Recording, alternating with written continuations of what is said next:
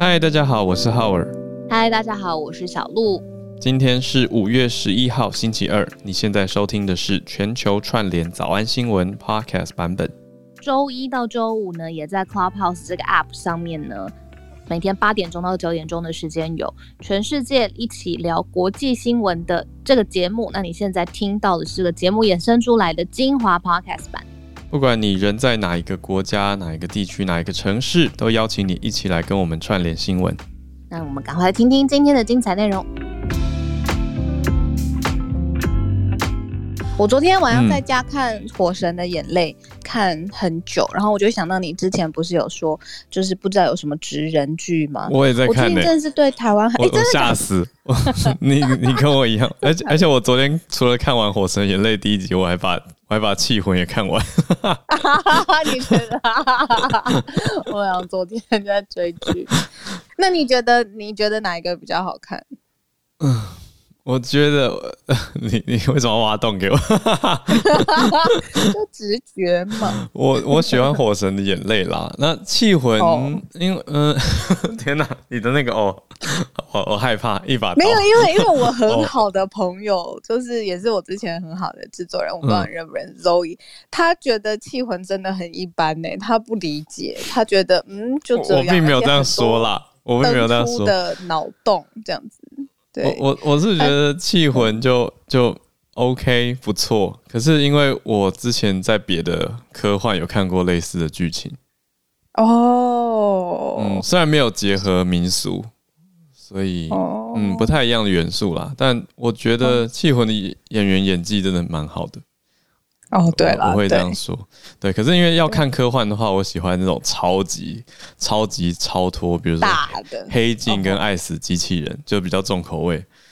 所以，对，所以气魂对我来说就是 OK，可以，不不错，对，呃，没有到超级超级，没有到疯狂，没有超级爱。那火神眼泪是看的那些里面民众跟辛苦的消防员的反应，会觉得很激动。我觉得他跟它跟台湾民情啊，还有平常常见的时事比较关联。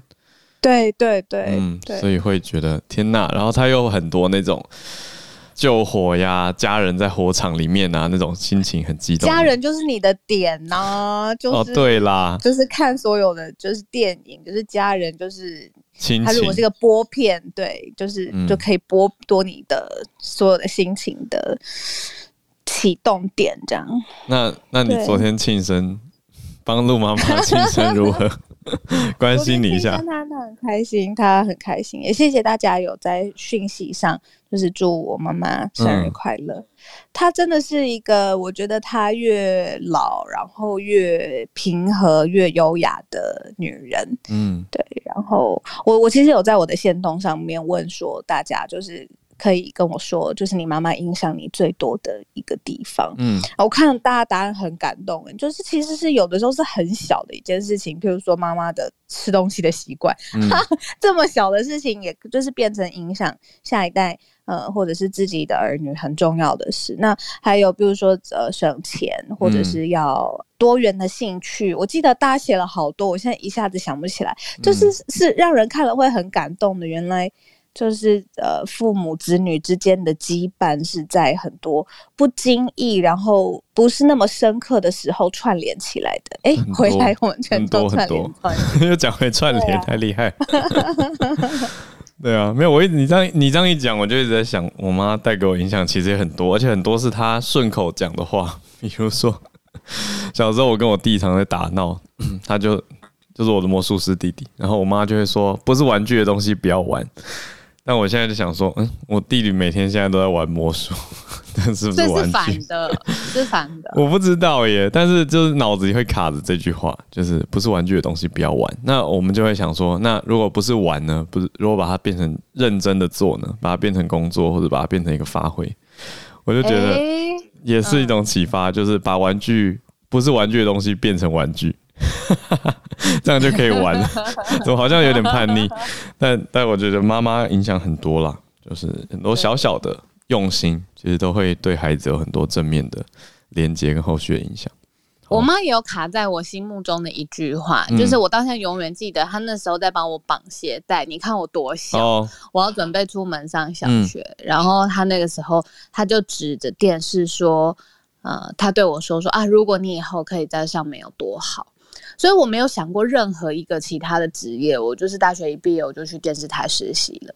就是他那么不经意的一句话，然后重点是我妈竟然还不承认，她根本忘记这件事情。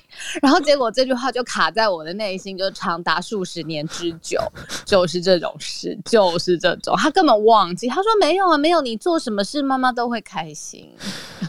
谢谢，你要谢谢陆妈妈啦，你现在才会跟我们在这边播新闻。对啊，谢谢鹿妈妈赐予我们全球串联早安新闻小鹿主播，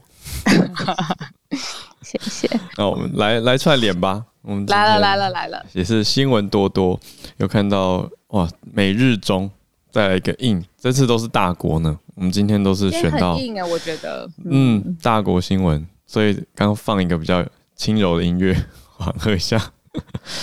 对啊，我看今天的消息，我们先从日本开始看起，日本政府的支持率。竟然得到新低点，再来中印之间联合举办的海上军演，还有印度的疫情为什么影响全球？也许大家最近在媒体上多多少少有看到，可是我们来解析一下。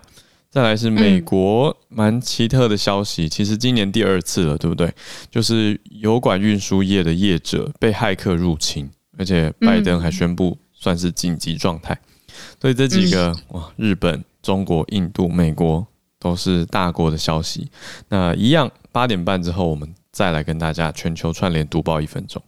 我们是不是先从日本开始？从日本开始好了。对，嗯，其实有很多交杂的原因加在一起。我觉得疫情还有接种疫苗的速度，应该是目前这个菅义伟政府整个支持度创新低的原因。那这个网。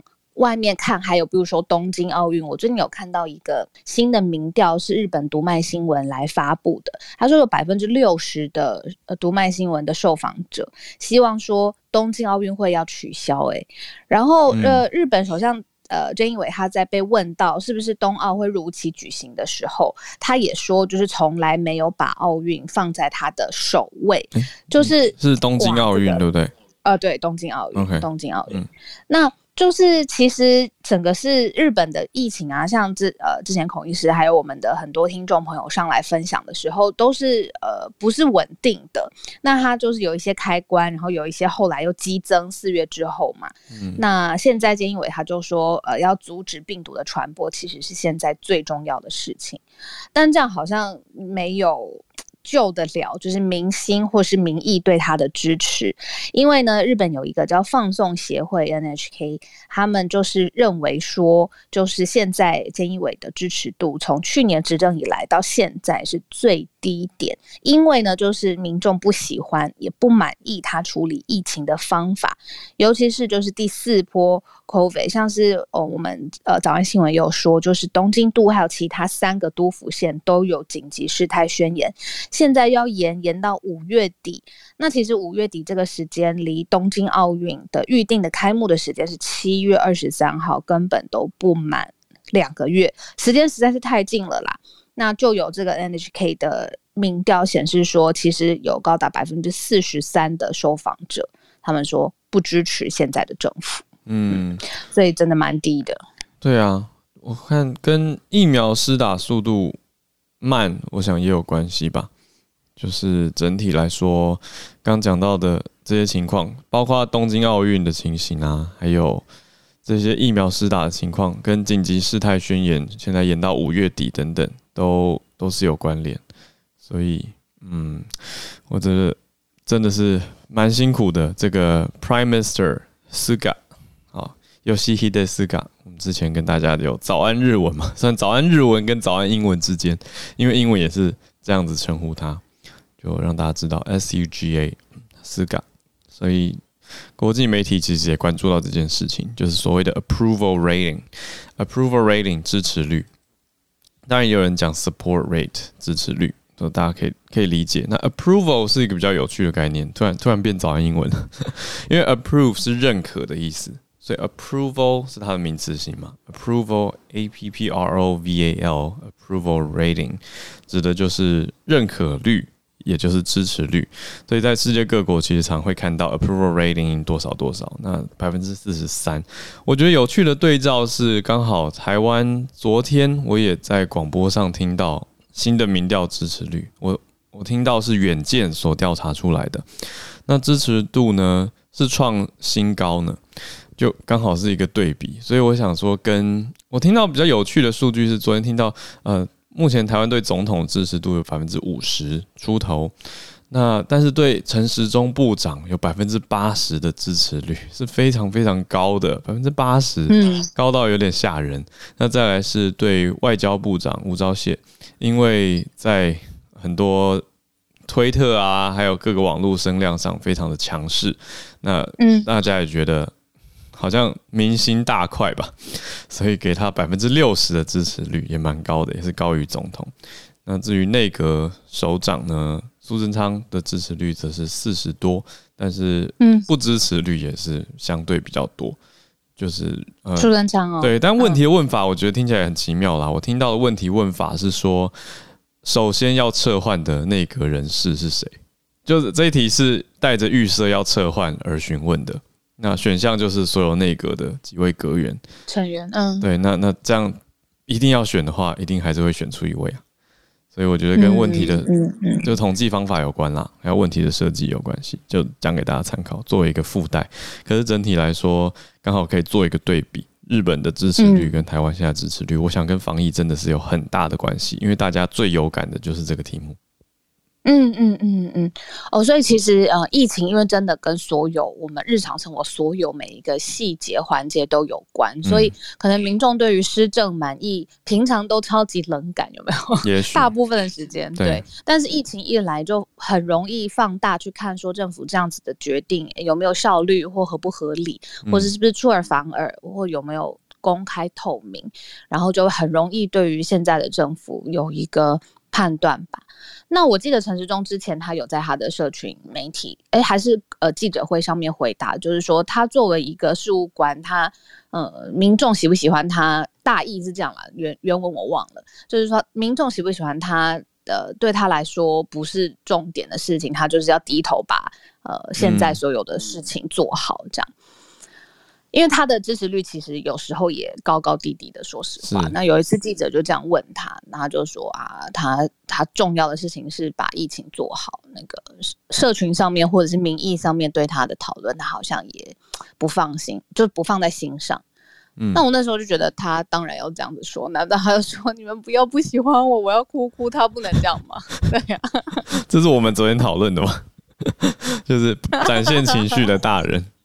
没有啦，我觉得很辛苦，真的是很辛苦，这个压力很大的位置。嗯，压力很大的事情也很多很多，像是中印之间的关系，嗯、你觉得？对啊，他们他们是联合举办海上军演吗？对，他们一起举办海上军演了，然后但是呃，我给我看媒体说，就是之前其实印尼有出现一个非常严重的失事的潜舰，然后那个时候中国就有出手来帮助，然后这个是中国跟印尼的联合海上军演。嗯那刚才有说，其实呃，印尼在今年四月底的时候，嗯、有一个很严重的呃潜舰，它其实就是失踪了。那发现的时候，其实总共有五十三名的官兵全部死亡。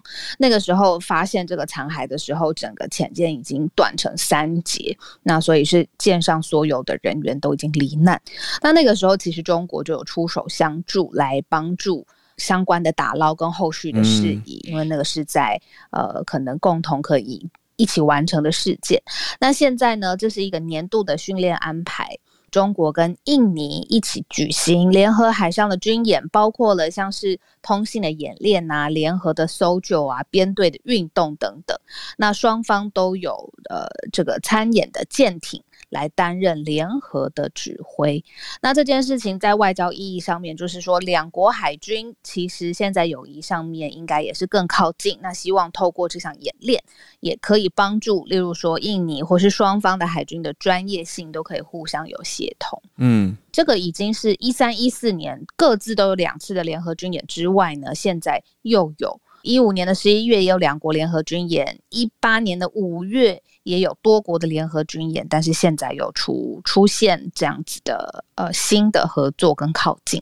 嗯嗯，结果最关心这件事的是哪一国？小杜你知道吗？我觉得蛮蛮没想到，可是其实想听完又觉得很合理。是什么？你跟我说。是澳洲。以地理位置来说，“一带一路”的路线其实就会经过澳洲跟印尼啊。结果现在看到中国跟印尼这么好，澳洲反而有点担心，因为中国跟澳洲现在的关系是紧张的，持续僵化当中嘛。因为中国现在无限期的暂停了中澳战略经济对话的机制，澳洲要阻挡中国的一带一路，那中国就反击说：“那我就不跟你经济对话。”所以两边有种互相攻击。互看看谁撑得比较久，这样子的感觉。可是现在中国跟印尼连线了，所以澳洲有点紧张。印度的疫情这阵子真的是算是全球关注的焦点，因为特别严重。可是为什么会影响到全球的经济状态呢？我之前在看这一篇文章的时候，我才发现，哇塞，原来印度，我真的是知识太浅薄了。就是印度原来跟世界这么多的产业。的重要性其实联动性是很高的，嗯，所以其实之前孔医师有在呃上来呃当我们助战专家的时候分享，就是其实比如说连疫疫苗开发，其实还有生产都有影响，但这只是其中的一部分，它还有例如说海运，就是说其实印度的现在总人口是十四亿人。嗯那这个人口其实已经是全球百分之十八的占比，哇，其实很高，跟中国一样啊。那，那就他们如果这样十八，我们先进位到两成的话，加起来中国跟印度就占了全世界百分之四十的人。对，真的是很多人。嗯，然后它现在出现这么多变种病毒嘛，第一个可能呃会出现的问题就是海运，嗯，因为呢，呃。有一个叫国际海运总会的数据啊，现在说全世界你放大最大来看，总共的一百六十万名的船员，嗯，其中就有二十四万名是印度来自印度的船员，这已经是最大的船员来源国，嗯，所以你如果就是现，比如说现在要禁止呃曾经来自于印度的船员登陆的船要入港的话，其实整个全世界可以想象得到，就是呃海运其实会。很有很大的冲击，嗯，那海运可能就会影响到各式各样的，比如说货柜啊、散装船呐、啊，各式各样的运能等等，嗯，还有就是纺织，就是印度的纺织业呢，因为里面有呃劳动力相对便宜，所以有这个优势，那也是印度主要的出口的产品。那现在在印度里面呢，是国内的 GDP 生产毛额，纺织业是占百分之二。然后疫情升温之后呢，很多的大型的纺织业都没有办法正常的交货。嗯，那最后一个我看到的就是汽车业。汽车业呢，就是现在呃，印度政府啊，他为了要救这个疫情，还有很多很多的确诊，然后甚至是重症的患者，他现在必须要增加氧气的生产跟供应。那所以他们原来的钢铁的业者，还有炼油厂。把生产所需要的氧气，现在都让医疗界的这个资源就转让给医疗界了。那也就是他们原来自己的钢铁跟炼油，如果是要来做汽车生产业的话，那其实就停了。这我在报纸上面看到的是说，汽车生产业当中在焊接的时候也需要氧气，因为是不是那个面罩或者在进行这个动作的时候，它其实是需要供氧的。那呃，现在。这件事情是让呃医疗界来做，那所以很多间的汽车厂商其实是暂时停止让印度工厂接单，比如说本田、丰田，还有有一间叫铃木子公司 Maruti，就是这个我不知道是什么东西，嗯、但是就是不让呃印度工厂就是要暂停，让应该是铃木对吧？就是 Suzuki 的子公司。哦哦，铃木的子公司，嗯、明白？对，所以就其实各方各面都有受到了，这是不止啦，这是冰山一角，因为里面现在疫情状况实在是太严重。对，我觉得刚跟全球这个人口数有很大的关系啦，它的占比，因为刚刚讲到的海运里面的算是嗯船员。二十四万名来自印度，占一百六十万，这个人口比例是百分之十五，跟刚刚他们总人口占全球百分之十八，也是相对应很接近的比例。所以除了刚刚讲到海运啊、电子制造、纺织跟汽车业以外，其实印度对于疫苗的供给还有病毒的扩散也是有所影响。因为疫苗供给这件事情其实现在很严重，而且一直到六月才会恢复供应嘛。但是印度生产的疫苗又只能让国内施打，所以全球疫苗短缺，等于帮不上忙。但是这个 COVAX 又很需要印度的帮忙，所以非洲可能会受到印度的拖累，因为这边印度生产出来的疫苗本来是要给非洲运用的，所以也是一环牵一环。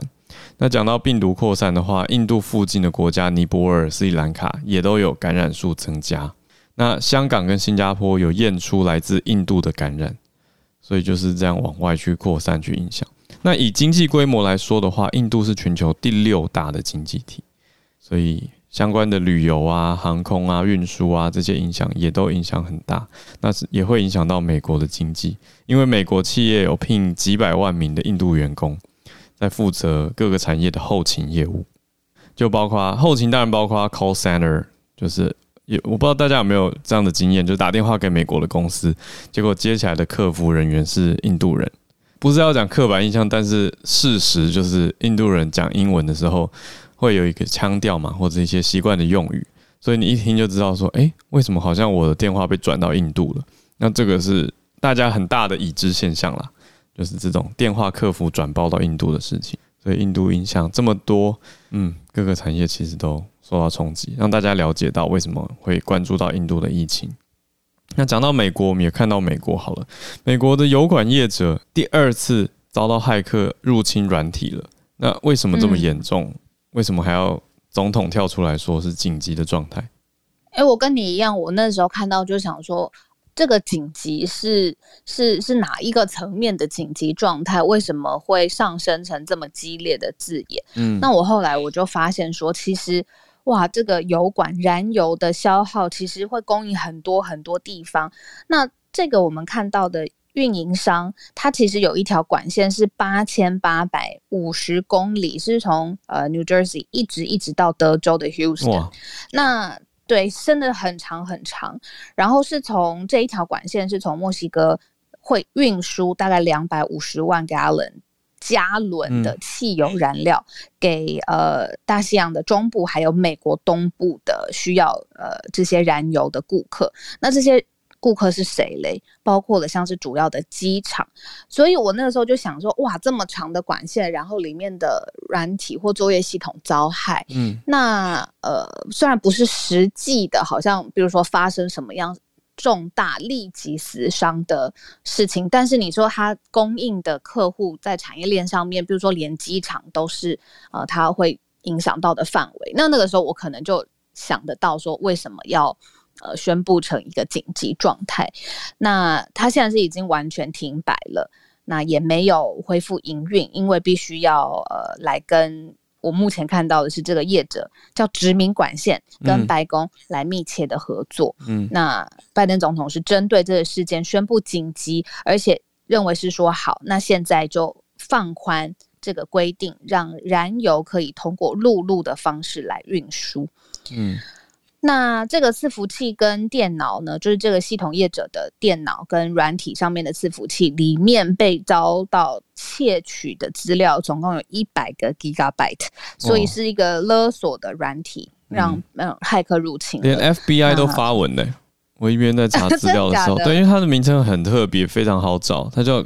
你刚刚提到殖民管线嘛，Colonial Pipeline，然后疑似的攻击方，疑似的骇客叫做黑暗面、嗯、（Dark Side），就很像星际大战里面 Turn to the Dark Side。对，那这、啊、这名称好特别哦、嗯、，Colonial Pipeline。那 FBI 就发了一个声明，告诉大家目前现在正在调查当中。嗯。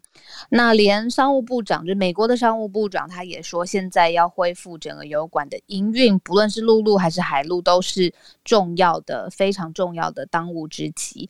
那连协同呃美国白宫、还有商务部、还有国土安全部都会来协助，要赶快恢复。那这边我在想的就是说，哇。这个黑暗面应该是要钱嘛？因为我看到的是一个勒索的软体，对，就是恶意的勒索软体。如果你支付这样子的金额之后，嗯、然后他才会呃，比如说停止对你的骇客攻击。嗯，那他现在挑了一个这么大而且 high profile 而且很好找的一个呃运输管线的业者。嗯，那难怪就是大家都急跳脚。那这个骇客背景真的也很。对，而且出动到 FBI 的新闻并不多。嗯，这个美国调联邦调查局嘛，那现在我看到这边最新消息，他他们的声明是我看过最酷的声明稿，一句话就是已经确认是 DarkSide 结束，他就写 confirms that the DarkSide ransomware is responsible for the compromise of the blah blah blah networks。所以讲到说，确定 FBI 调查结果就是黑暗面这家勒索软体 ransomware、嗯、是要呃在。应该说要负责，is responsible，意思就是他就是嫌犯了，他就是凶手。For the compromise，compromise、指的是渗透或妥协。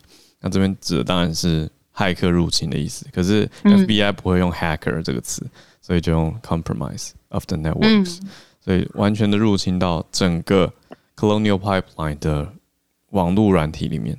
嗯，伺服器啊相关的对 network。像我刚刚想说这个 DarkSide。真的还蛮 dark 的，就是他野心很大。因为我刚刚讲到一半是，他如果是要钱，嗯，嗯就是这个勒索软体，你其实是可以，呃呃，对任何人都可以是 target 嘛，任何人或企业。但是这件事，他现在攻击的这个运输油管的业者这么 high profile，搞到现在什么商务部啊、FBI 啊、白宫啊，现在都一起呃联合要处理这件事情。那背后他的意图，我觉得就有多层次，可能不只是。钱这件事情这么简单，嗯，我的想法。DarkSide 比较特别的是，他过往其实塑造的形象是一种罗宾汉的形象，劫富济贫。他们都会去专门针对大企业，而且把这些钱分给公益慈善使用。所以这是 FBI 也补充到的资讯。那在其他媒体也看到，我这边看到是 CBS News 也提供这样的说法。那就让大家了解一下这个 DarkSide 过往的呃形象吗？对，那持续后续如何？我们其实我这边目前没有看到立即的跟太严重的威胁跟结结果。那应该说是因为美国国家高层已经出动国家的权力去制介入调查了，所以有事实的制止。那后续调查如何，可能要再看新闻的发展。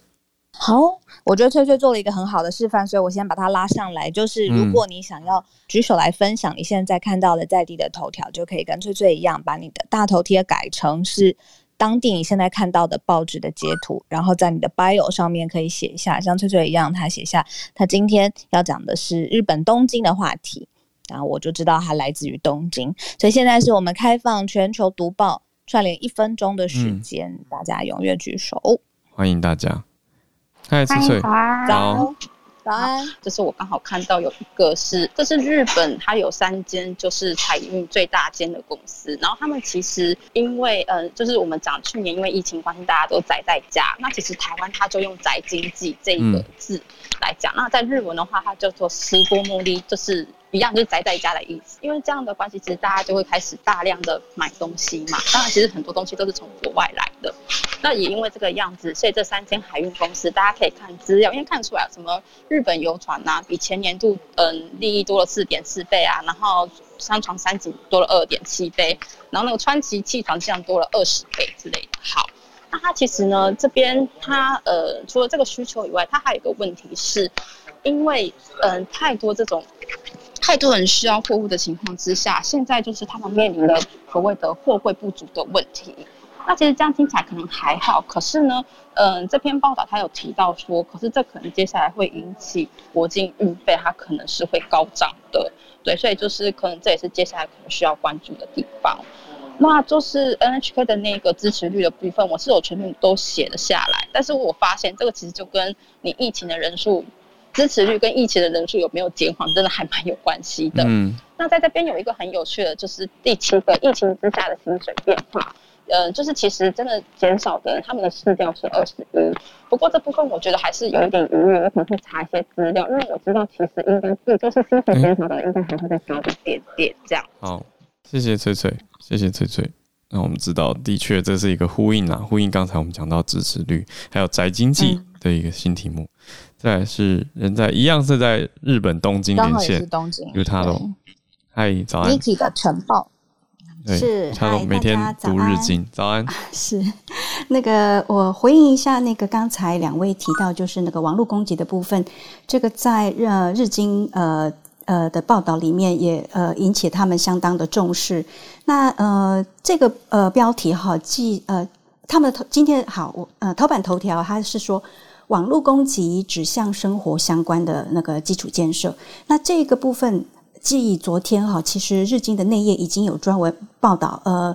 美国五月七号油管受到全面攻击，受到攻击全面瘫痪的事情。那进进一步，今天呢，就等于是第二天，他们以头条、社论还有内页追加报道哈。嗯。那他们呃做了一个统计，就是说，呃，两千呃二零二零年啊，全球受害的案件哈，共总共是四百六十八件，是呃两千呃十九年的一点五倍。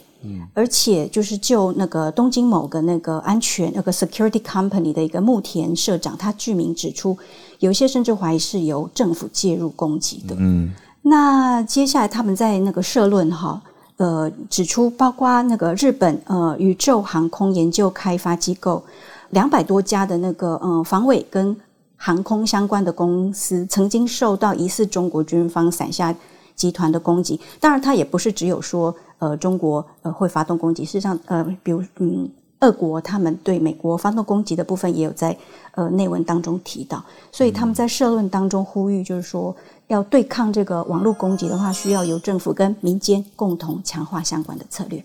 以上，谢谢。竟然有这么多起攻击事件，谢谢于塔罗。嗯嗯，让大家知道这个相关严重性，这是在我们大家平常没有关注到或不知情的情况下发生，了解一下这件事情。好的，我们继续串联台中。哎、欸，我昨天有看到，呃，这一位 Shine 是不是有已经举手？但时间的关系，今天呃，谢谢你再次跟我们要分享。这个是呃，你一直关注到的是原住民狩猎案的解释。嗯，你好，你好，小鹿早安，哈喽早安，大家早安。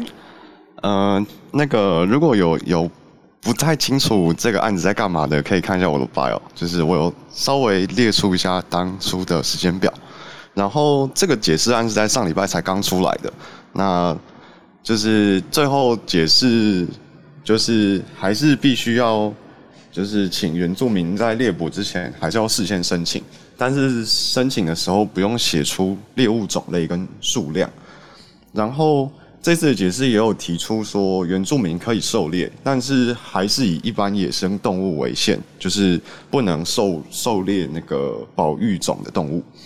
然后最后一个是原住民还是必须要用自制猎枪，因为这一次王光禄的案子，他是用就是现比较现代一点的猎枪，然后或是空气枪，但是最后他们还是觉得这种就是可能要管制一下还还比较好，所以他们还是必须要用自制猎枪。但是有一个问题是，自制猎枪其实非常容易擦枪走火，然后导致猎人本人受伤。这样，谢谢。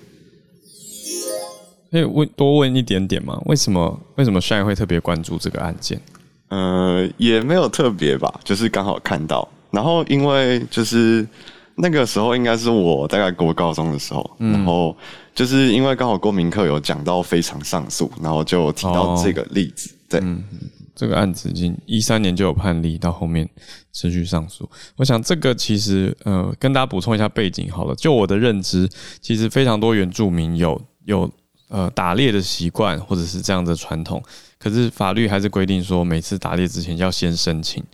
所以，嗯，这个到底是不是符合传统？然后，到底要不要用自制猎枪？自制猎枪有危险性，到底如何？这个细节就是现在法令最新做出来的判决，大家可以再去看一下，叫做八零三号原住民狩猎案的大法官解释。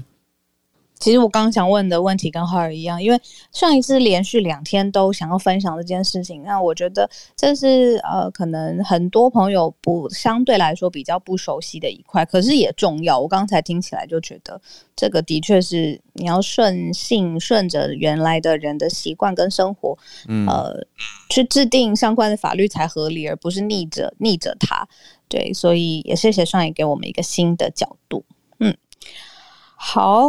这个跳跃的幅度有点大，接不上的，不如我们就直接 Q 吧。这个是来自南加州，Harrison，嗨。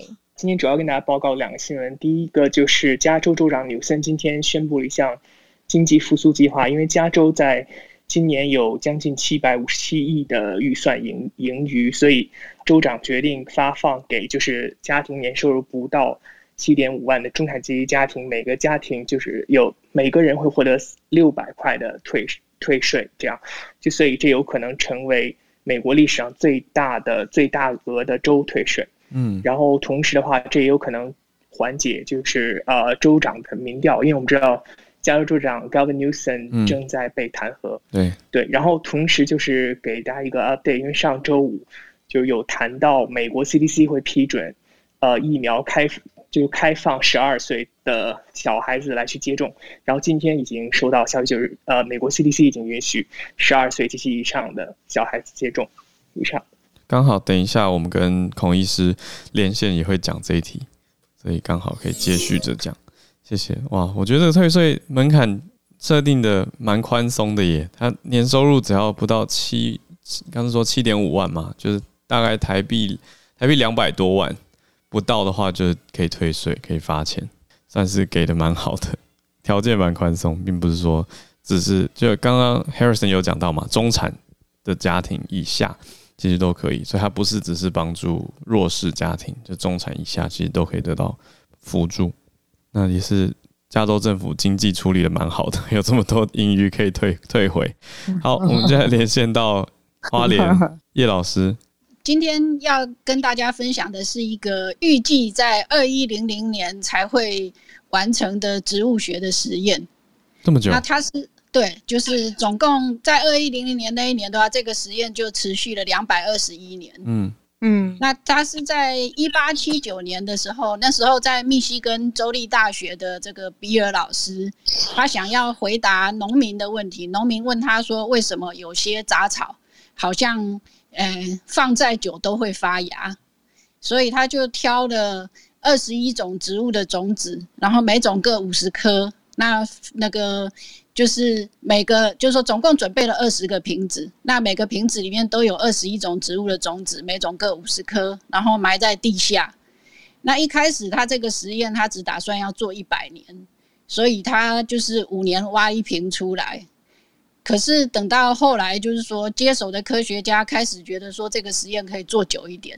所以他们就把它挖出瓶子的时间从五年拉长到十年。那到一九八零年的时候，他们决定每二十年挖出一瓶。那今年正好就是说，其实应该是去年就要挖出一瓶，但是因为去年就是美国碰到这个 COVID-19 的 lockdown，所以校园也没有办法进去，所以他们拖到今年挖出那个新的一瓶。那事实上，在二十年前的那一瓶的时候呢，只有两种植物发芽，嗯，那其中一种只有长出一颗。那他们今年打算要用一些新的测试，看看可不可以让这二十一种种子呢，就是有更多可以发芽这样子。谢谢叶老师，大实验。可是这个要等到二一零零年的话，对啊，我们。我们都不会活着看到实验结果。他他的交接也要做好，这个实验的交接。对，他们在校园里面其实都有交接，就是他们那个就是呃新进来的老师啊，就会那个他们就会看说哪一个老师比较想做这个实验，然后就会把地图啊跟那个资讯告诉他，给他。嗯，对对对。谢谢叶老师，那我们继续串联，继续来到了。又回到南加州了。南加州，嗯，回到洛杉矶，Charlotte。Hello，大家早安。嗨，早安。嗯，因为今天这个是对我们南加州洛杉矶的人来讲是一个很好的消息，就是今天的记者会，在这个呃公共卫生部门的这个首长啊，我是把它翻成费勒哈，然后他就是宣布说，南加应该预计在啊七月中到七月底就会完成群体免疫，也就是会达到啊。八十十六岁以上有八百分之八十的人都注注射过疫苗，嗯、那只是当然，这个是不是一个乐观的数字，就是我们有待观察。嗯、那他说，因为现在南加的速度，呃，是每周可以打四十万，然后现在还有两百万的疫苗，然后已经有三百万人都注射过呀。嗯 yeah, 所以啊、呃，看起来恢复情况的确是很良好。然后呃，它的这个整个呃数字也是呃火箭式的下降。然后前几天甚至完全没有任何死亡病例。那我不知道大家知不知道，就是嗯、呃、加。加州曾经是美国最严重，然后 L A 是加州最严重，嗯，所以我们曾经是世界最严重。我们曾经有一天大概一万八千里一天一天，所以嗯，真的是非常夸张，所以我们是很开心。嗯、但是呃，另外一个就是以父母的角度，我做过一个网络节目，就是让嗯，就是家长们来讲说，如果学区开放，现在啊、呃，洛杉矶跟这个 O C 的选区那个城县的学区都开放，那家长愿不愿意让孩子回到学校呢？呃，大部分情形是不愿意的。嗯、我讲一个最简单的 percentage，嗯，啊、呃，只有百分之七的高中生、三十 percent 的小学生跟十二 percent 的中学生回到校园上课，所以所有的人现在还是在家 homeschooling 呀。嗯、那这个我是很期待啦，我很期待暑假之后可以重开。嗯，Charlotte 他们现在算是在家自学，还是说用远距连线跟老师还有全班同学连线？应该算 distant distant learning。哦全班同学连线，其实效果很差，很多人不开荧幕嘛，嗯、所以呀，哦、对。那我刚刚要补充一点，就是其实拜登的这个 target 是 July Fourth 要达到全美百分之七十，嗯、那加州这个可能是在邀功说，其实我们在七月中呀，应该是可以达到的，对，嗯。嗯，懂懂懂，哎、欸，真的是好消息，好消息，而且是从对呀对呀，我是很开心呀，对。对，真的。进步，对对进步许多，谢谢 Charlotte。Charlotte，我可以请问一下，自己说，我可以请问一下，你现在对的是麦克风讲话吗？因为你的声音好清楚哦。我对着那个 iPhone 的这个耳机麦克风。哦，耳机麦克风是蓝牙吗？就是还是有线的那种？不是不是，就是有线的。哦，有线的有线，好明白，不是有线的有线的，嗯嗯，好，谢谢谢谢，代言人，长知识长知识，对啊，我立刻去买，谢谢 Charlotte，好，我们再串联回到亚洲回来，来到日本东京 Megumi，呃，我想要分享一个，呃，它不是头条，但是是现今天在所有的日本的大报大报里面都有刊登的一则广告，那我已经把那个广告送给两位，用那个 Instagram DM 送给两位了。嗯、然后呢，这个是在呃，我也把那个内容呢，直接就已经放在我的 bio 里面，所以大家有兴趣的朋友可以直接看。那个内容，我大概翻译的这个广告的内容哦。然后呢，这个就是主要是刚刚呃小鹿有提到说，日本的政府的支持率降低，的确是这样。连这个这个是广岛社，这个是一个很大很大的一个出版公司，他们今天早上在日本的各大报，比方说读卖、说朝日或是呃日本经济新闻都有刊登这一则广告。那意思就是说，我们已经忍耐很久了，你们政府到现在还在什么事都不做，这样子的一个要为了要。表达他们的愤怒哦，而且刊登的这个广告，我觉得这个是比较有趣的，呃，一个点，这个角度可以给大家分享一下，所以今天就选择了这个广告跟各位分享。那呃，因为日本人民已经呃忍耐了一年，然后就感到很愤怒了，那这个愤怒之声呢，就由这个杂志社发出来的一个一个呃小小的分享，谢谢，谢谢，刚刚好，好，我等一下也再把这个消息我看一下这个广告。可是，嗯，就是这一页，嗯，对，但是是日文，嗯，我也想说，哎、欸，要不要分享到 Instagram，可以让大家知道一下这件事。好，我那个日日文我再送送给麻烦两位，谢谢，好好，对，谢谢，谢谢，谢谢。好，人民的愤怒，好，谢谢今天的全球串联，我们继续来连到我们的助战专家孔医师，嗯，孔医师早，早安，早安。广告有点太偏激了耶，嗯，蛮激烈的。因为因为他说又没有疫苗、嗯、又没有药，这句话是对的吗？有，有啊，就有啊。药的话，瑞德西韦有嘛？然后已经很确定在重症用类固醇可以有效降低死亡率，嗯、有药啊。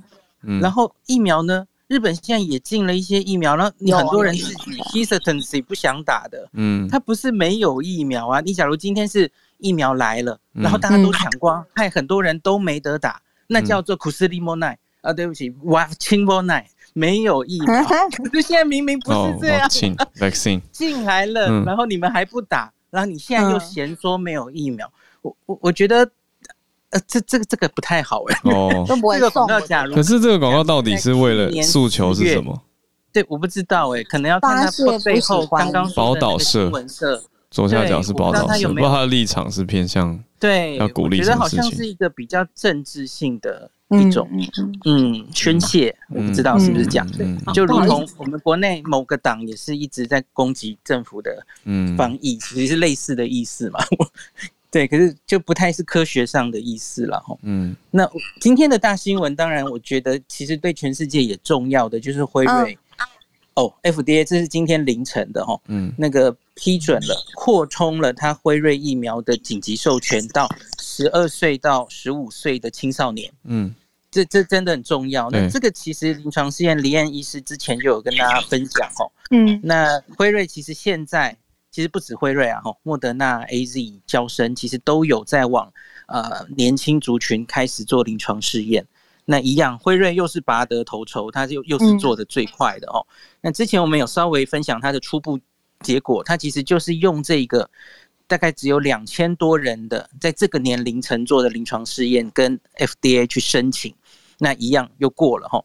那所以它对照组跟实验组各自只有一千多人，所以小型的，可是其实这样的资料也就够了啦哈。法规上大概就是这样规定的哈，每一个年龄层有一定人数，他就会给你批准。那原则是一样的，他要注射完第二剂之后，有两个月的安全性资料，FDA 才会才会给你看。他觉得那个安全性资料看得够久、够完整，他才会批准这样子吼。那跟十六岁到呃二十五岁相比，就是年龄再高一点的。青少年吼，之前比较不管是抗体的生成，还有副作用的比例，其实都差不多。之前的报告倒是写说抗体好像还更好，可是今天的报告写的比较保守，他只写 not inferior to，就是至少没有比那个抗体比之前的人少了，嗯，不少于。我没有看到详细的数字呀。那然后他有提供一个追踪了两个月保护力，看到是多少哦？虽然这个。case number 很少了哈，那是这样的，他之前没有受感染的施打疫苗组有一千人，那没有任何一个人确诊，嗯，那对照组九百七十八个人哈，有十六个确诊，所以哦，因为另外一边是零，所以保护力这样算是百分之百，对对对，这是很很不错的数字了哈，嗯，那扩及这个年龄层哦，那那真的就是又可以往下打，然后。应该离美国的这个群体免疫又进一步哈，那很多需要上上课，家里有需要上课这个年龄的家长们，可能也可以比较安心哈。嗯，我觉得对美国来说又是一个很好的消息。是，然后另外很快的再讲两件事。嗯，第一件事是 Dr. Fauci 明天早上会来 Clubhouse。Clubhouse 真的台台北时间对台北时间明天凌晨三点。美国时间、美东时间，星期二，我们需要你。你要先睡觉。哎，我也和和和了，怎么办？睡觉。那个美东时间是星期二下午三点。我看美国那些医生现在都很兴奋，他们已经开了大概两次会前会，说我们要问 Doctor Fauci 什么问题，这样子。嗯，对，就好棒哦。那个创办人医生都不睡觉，哎，好可怕哦。就创办人也会一起来，那那是 David 是不是？对，他也会一起来。哦，Paul Davidson，要要要 David，嗯，对对对，哇。然后第三个，第三个大概是明天会跟大家报告的消息哈。WHO 会把这个印度变种病毒列为呃 Variant of Concern，就是 VOC，就是很需要特别关注的这种变种。变种，嗯，呀，VOC 目前就是英国、南非、巴西这三个是。大家最关注的三个哦，嗯，那印度会可能会变成第四个。那明天他们会在每周更新的这个 epidemiology 的 report 之中，应该会有更进一步详细的资料。嗯，那明天再跟大家报告。谢谢孔医师，谢谢孔医师。对，要睡觉，抓紧时间休息，让明天半夜才能加班。哇，辛苦辛苦。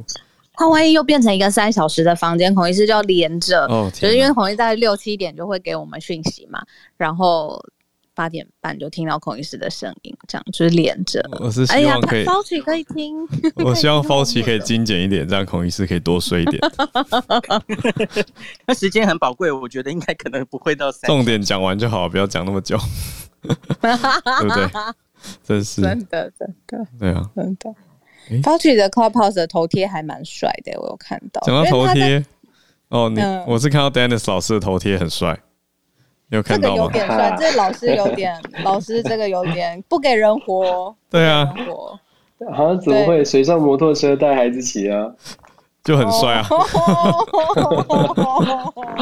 哦天，这个是这个是我们德州的一个小小的这个湖湖上面的这个这个水上摩摩托车，对。嗯，好，大家早安，大家早安，对。今天选的题目，你们选的都好重要。然后我延续一下孔医师的那个疫疫情的关系，为什么会这样说呢？是因为其实呃，印尼跟中国之间的关系跟疫情是有关系的。嗯，我们知道印尼是全球呃，可能是人人口数应该是第三还是第四吧，两亿七千万人，人口非常的多。那印尼的总统呢，这个他的名字很可爱，他叫维多多，你也可以翻成维维兜兜。嗯对，他的这个佐科维多多，他是一个非常非常务实的。他从二零一五年上任以来就非常的务实。所谓的务实是。他认为印尼的国力没有那么的强，所以跟所有的大国之间都要保持一个等距。所以，所以你看他买武器，他会欧洲买一点，美国买一点，然后中国买一点。他希望跟透过这样的方式呢，跟世界各国做好朋友。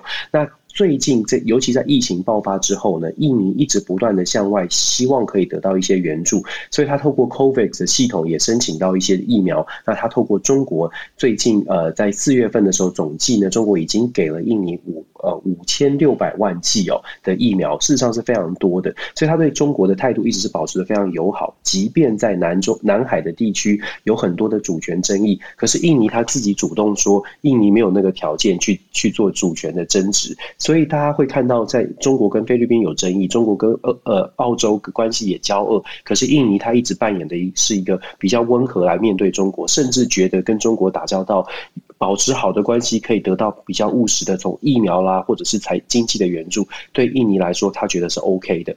那这给了什么样的情况呢？这给了中国大陆其实有一个蛮好的一个机会，也就是说，我们知道呃对印尼来说呢，最靠近印尼的其实是澳洲，大家都知道中国跟澳洲最近的关系。它是非常非常的这个紧绷，嗯，那澳洲也，澳洲呢，呃。最近跟中国不不只是不只是经济上面可能是切断了来往哦，甚至在军事上面也有很多的争议。那中呃澳洲其实已经多次的呃讲说，他会跟美国站在一起，在军事上面做一个围堵，做一个制衡的动作。那么澳洲跟印尼之间因为很近，所以澳洲跟印尼其实有军事互助跟军事协防的一些协议，非常紧密的连接，因为他们的地理位置的关系。所以中国跟印尼这一次。所所做所呃做出所谓的联合海上军演呢，其实他有释放出两个目的，两个方向了。第一个是给澳洲一个下马威，他告诉澳洲说。现在我跟印尼之间的关系非常的紧密，海上的军演也可以做，所以你澳洲要围堵中国，你就看看我跟印尼之间的关系吧。所以中国是透过印尼跟印尼的军演释放给澳洲这样的一个讯号。嗯，那在此同时呢，中国也透过跟印尼的军演来释放讯号给美国，他告诉美国说：“你看我在东南亚地区，我在南海地区，不是每一个人都站在你那一边哦，不是每个人都在都在。”在美国那一方强调，对，强调所谓的南海自由航行权。那美国坦白说，美国现在手上有什么筹码可以跟印尼来拉呃来拉近跟印尼的关系呢？印尼其实最近有呃近期呢，二零二零年底的时候有提出一个军事的采购案。这个军事采购案是因为印尼过去呢有非常多的战机都是用美方的战机 F 十五战机，印尼其实已经要太旧换新了。他们有提出一批新的军事采购，当然架数不多，因为印尼的钱是有限的，预算是有。现的，但是对于印尼来说，他们要求进呃是呃在买购买八架新的新式的 F 十五战机，这是这是美国现在跟印尼正在进行的军事的军事的采购案哦。那美国基本上已经大体同意了。接下来，印尼其实也会需要更多的帮助。大家都知道，在不久之前，印尼发军方发生了不幸的这个呃潜水艇的事件，可能在新闻当中有看到。那第一个跳出来伸出援手的是中国，当然美方也有也有也有来也有来协助我，所以。呃，基本上呢，印尼这样一个在东南亚地区一个大的国家，它对于中国或者是美国在南海的角力，其实是有一定的关键的影响。中国现在等于是说，先先给一个下马威，先把印尼拉在手边。接下来，美国基本上啦，我就说了，印尼是非常务实的，印尼也在等待美国出手，也在等待美国看看美国可以给他什么东西。对于印尼来说，他一直强调的是，我们不跟人家争主权。换取的是希望美国跟中国都都对他示好，都对他示出善意。那么我们看，呃，我们可能就要看看，就是美国会不会真的这么在乎印尼，真的会不会想要把印尼拉在身边哦？那印尼是不是因此而可以在美中之间获益？我觉得后续有待观察。毕竟在现在这样的情况之下，要不选边站其实蛮难的，真的是要是真的是高难度哦。就说呃，双方其实现在会给你好处，可是双方接下来也会对你对印尼做出一些施压的动作。所以我觉得印尼现在的策略呢，其实有一点点危险，是在是站在中美之中中美之间，他觉得他可以采取平衡。那但是印尼的优势是，他可能国力没有那么的强，所以他站在配合的角度，双方现在对印尼都是友善的。我还是要强调，双方现在对印尼都是友善的，但是接下来会对印尼做出什么样的施压，可能就是后续要观察的重点了。嗯，以上。对这个全球人口第四大国印尼啊，前三名是中国、印度跟美国。那以人口来说，大概两亿七千万，两亿多。的人口，印尼是占第四大，那也夹在这个中美之间。谢谢 Dennis 老师的精彩的分析。我们今天的时间怎么控制的这么好？欸、谢谢大家的帮忙。对啊，对。现在适合来做这个小调查嘛？然后我们就结束今天的。好，嗯、我想要知道的事情是，现在在听今天全球串联早安新闻有安卓手机的用户，可不可以举个手让我们知道一下？呃，就是非苹果的用户，如果你是用 Android 的手机，刚刚下载 Clubhouse 的，可不可以现在按举手发言？我们只是想要知道现在有谁是台湾安卓，哎呦喂，安卓的用户，让我们知道大概比例上面有多少个人。OK，Harry 跟我都看得到举手。哦，真的耶，而且有一些有彩球，然后在攀新用户声当中，对，谢谢。我有一个小请求，因为对于安卓手机，嗯、可能不论你是三星或者是呃 OPPO，随便各式各样的非苹果阵营的手机，可能对于 Clubhouse 的使用方式不是很理解嘛。然后，但是身边呃呃，希望可以大家，比如说透过分享连接，或者是多多在社团上面跟大家交朋友，然后让呃更多的。使用安卓手机的用户知道怎么加入我们 Clubhouse，每天早上八点钟的新闻当中。嗯，欢迎你们，谢谢举手大家。嗯，对啊，应该有一些是在 Podcast 上面追踪一段时间的朋友，现在终于加入 Clubhouse 的即时串联，欢迎你们，也是欢迎持续支持两边。好，谢谢大家，很开心我们有更多朋友加入全球串联的行列了。我们今天的串联也差不多到这边告一个段落，明天早上八点再继续跟大家全球串联早安新闻。谢谢你们今天的收听。如果有任何想要告诉我们的话，都欢迎留言给我们哦。到我们的社团啊，到我们的 Instagram，到我们各个社群媒体。其实我跟小鹿有脸书，大家知道吗？都可以来留言。